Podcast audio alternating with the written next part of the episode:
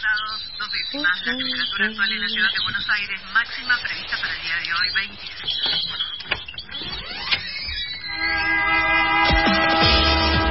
No tenemos agua, se nos corta la luz, no vivimos dignamente. La ciudad ninguna respuesta. Que los vecinos de Buenos Aires vivan en una mejor ciudad. Trabajadores desocupados.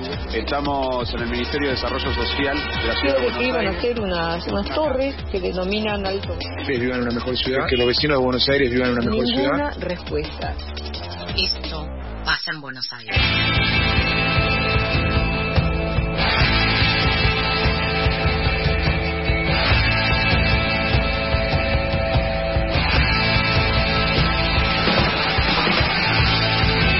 Doce minutos han pasado las 6 de la tarde y ya está del otro lado del teléfono Estefanía Fanu Santoro para contarnos qué está pasando con la obra social de la ciudad de Buenos Aires, con OBSVA, esta bueno cobertura médica que recibimos algunos de los trabajadores del Estado, eh, fundamentalmente la docencia, por lo menos creo que la tiene eh, toda esta obra social, y hace rato que estamos viendo que las cosas están andando peor que antes. Sabemos que las obras sociales no suelen ser eh, siempre, bueno, pres- eh, ofrecer la mejor cobertura, siempre hay algún temita, pero OSVA, Mal que mal. mal que mal, pero eh, bueno, OSVA el último tiempo venía mostrando mucho más unas condiciones bastante precarias en sus prestaciones.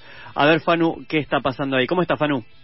Hola, ¿cómo están compañeros? Ya los estaba extrañando. Oh. Nosotros también. Pero bueno, eh, ahora... Siempre con buenas noticias. Claro, bueno. Pasamos- ¿Cuándo y será esto, el esto, día? at- esto atañe, te atañe, Blas, a vos eh, directamente. Eh, podés eh, contar, si querés, eh, tu propia experiencia y, y decirme si todo lo que estoy diciendo es verdad. Eh, son casi 300.000 afiliados que hay en Mm. la obra social de la ciudad de Buenos Aires y sí, efectivamente, en, en- engloba a les docentes y a Ujú. les no docentes Y a los también. no docentes. Ujú. Bueno, lo que están denunciando este colectivo de, de, eh, trabajadores que son afiliados eh, autoconvocados, autoconvocades es el vaciamiento de la obra social y temen eh, una quiebra porque, eh, bueno, eh, son trabajadores eh, de distintos rubros, de distintos ámbitos y eh, bueno, las, las personas que decíamos, ¿no? Docentes, personas que trabajan haciendo tareas de limpieza, porteros, trabajadores de los hospitales, enfermeros de los hospitales públicos, estatales, eh, las personas que también trabajan en las distintas reparticiones del gobierno de la ciudad, eh, todos están bajo esta misma obra social que, eh, bueno, los reclamos no comenzaron ahora, esto se viene, eh, o sea, estas, estos, estos reclamos y estas denuncias las vienen realizando desde el principio de año, porque, bueno, no podían esperar a que los sindicatos reaccionaran, cosa que aún hoy todavía no hicieron, y esto era lo que me explicaba Ana Belinco, que es docente de la ciudad de Buenos Aires y forma parte de este colectivo de autoconvocades de trabajadores y afiliados en defensa de OBDA, que también tiene a jubilades. La escuchamos. estamos denunciando este bueno eh, o el vaciamiento de la obra social la casi quiebra eh, que está evaluada entre 4.000 y 7.000 millones de pesos y digo evaluada porque no sabemos eh, realmente cuál cuál es la situación porque pese a que la ley 472 dice que deberían hacer públicos semestralmente los balances de la obra social, no los están haciendo y ese es uno de nuestros principales reclamos como colectivo autoconvocado, que es que abran los libros de contabilidad de la obra social en una asamblea abierta a afiliados y a trabajadores de la obra social para que sepamos hacia dónde están yendo nuestros recursos y eh, podamos decidir cómo recomponer la obra social porque están habiendo denuncias gravísimas realmente. Las denuncias sí, son gravísimas porque estamos hablando de la salud de las personas, eh, denuncian que eh, recortaron eh, distintas prestaciones médicas, hay compañeros que no están teniendo cobertura y que tienen distintas discapacidades, no se están realizando las internaciones domiciliarias, eh, hablamos de eh, eh, enfermos, eh, eh, personas enfermas con cáncer, enfermedades oncológicas graves, no estoy hablando de una gripe o una cobertura por COVID que tampoco tuvo su debida atención en su momento en, el, en, la ola, en las distintas olas que, que, que estuvimos teniendo en el país.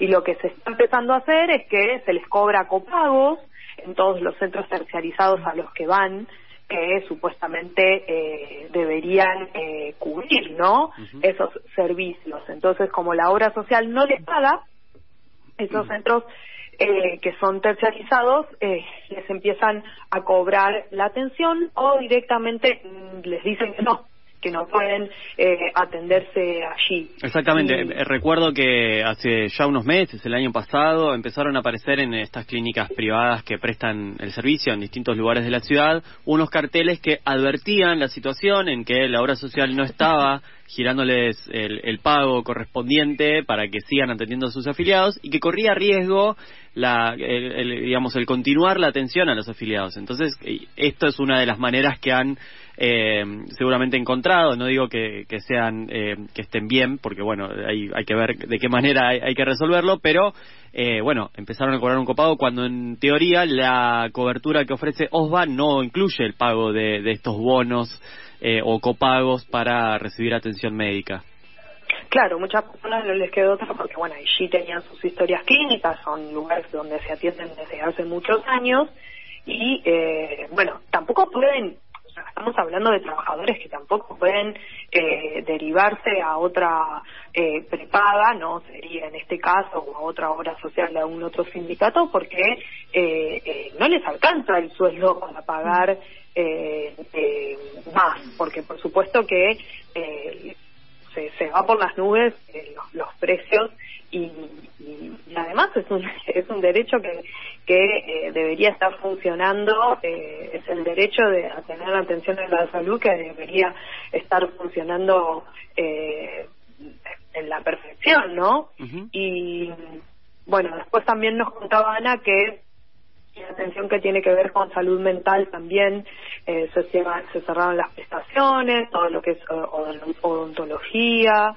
Eh, y otra de las cosas que, que, que acarrea esta, esta crisis en, en OSA es que se cierren, eh, las- el peligro de que se cierren las residencias turísticas, que son casas que tiene la obra social en Mar del Plata, en Córdoba, eh, y, y otra más que ahora no recuerdo eh, dónde está ubicada. Ah, sí, dos en Córdoba y una en Mar del Plata, que son hoteles que están muy bien ubicados, muy lindos, eh, los están eh, eh, queriendo cerrar supuestamente con la justificación de que la obra social está en crisis. Mm. Eh, son eh, lugares donde eh, las, los- las afiliadas pueden vacacionar eh, con una tarifa social, ¿no? Como, como corresponde, con un beneficio.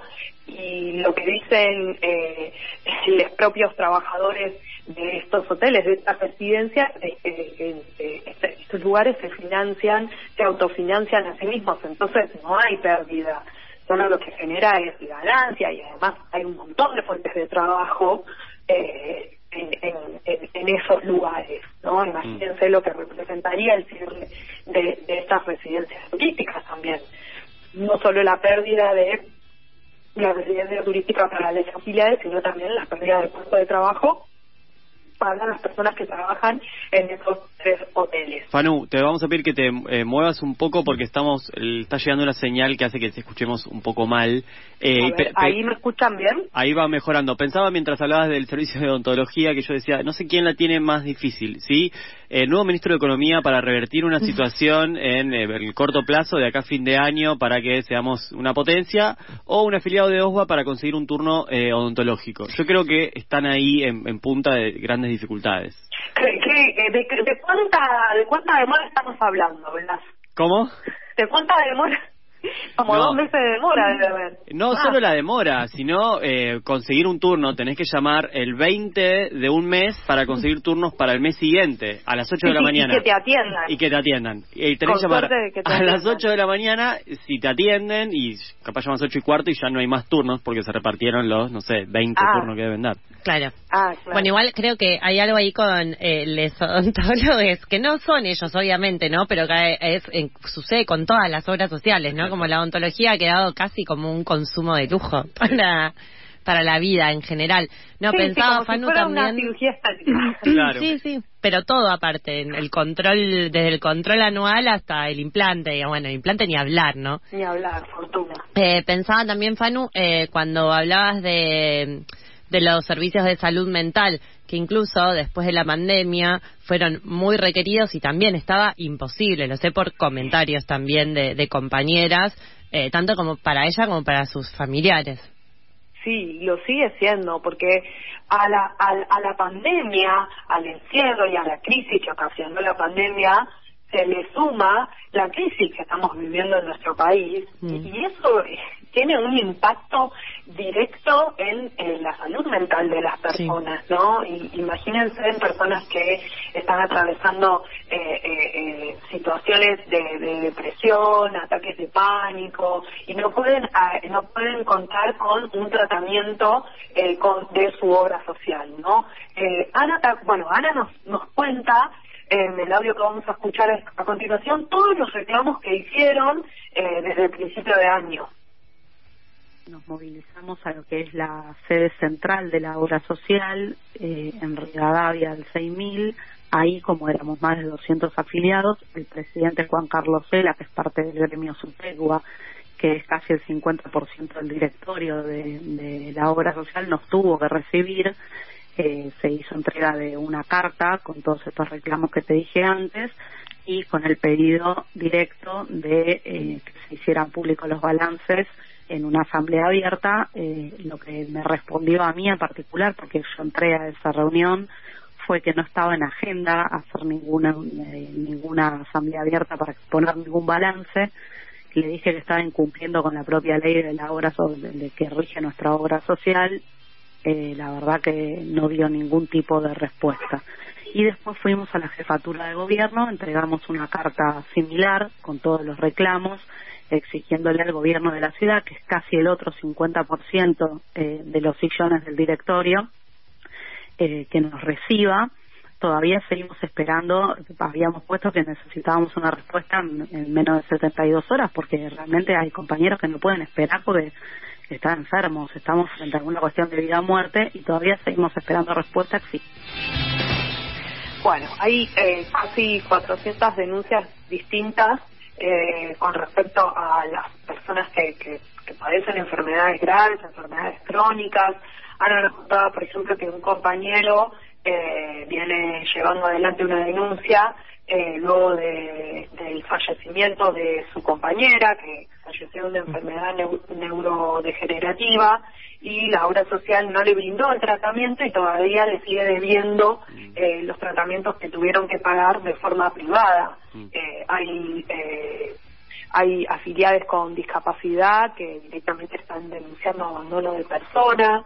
Eh, una, una, una afiliada de- denunció que su hijo, eh, que tiene un trastorno del lenguaje, eh, no está teniendo las coberturas que necesita eh, para para poder realizar el tratamiento, ¿no? Imagínense, estamos hablando de, de personas también de, de niñas, ¿no? Que necesitan que, que- el tiempo corre y eso, hay, eh, o sea, el tratamiento debe realizarse en tiempo y forma, ¿no? no y después no vuelta atrás, ¿no? Y en el caso de Ana, por ejemplo, que es eh, eh, quien, quien muy amablemente nos, nos contó eh, la lucha que viene llevando a cabo, es ella, por ejemplo, es inmunodeficiente, tiene asma, no tuvo atención por COVID, eh, tuvo que realizarse el hisopado eh, en estos eh, estos puestos que, que tenía el gobierno de la ciudad, nunca le llegó el resultado eh, de, de ese hisopado y tampoco recibió atención de eh, la obra social. Entonces,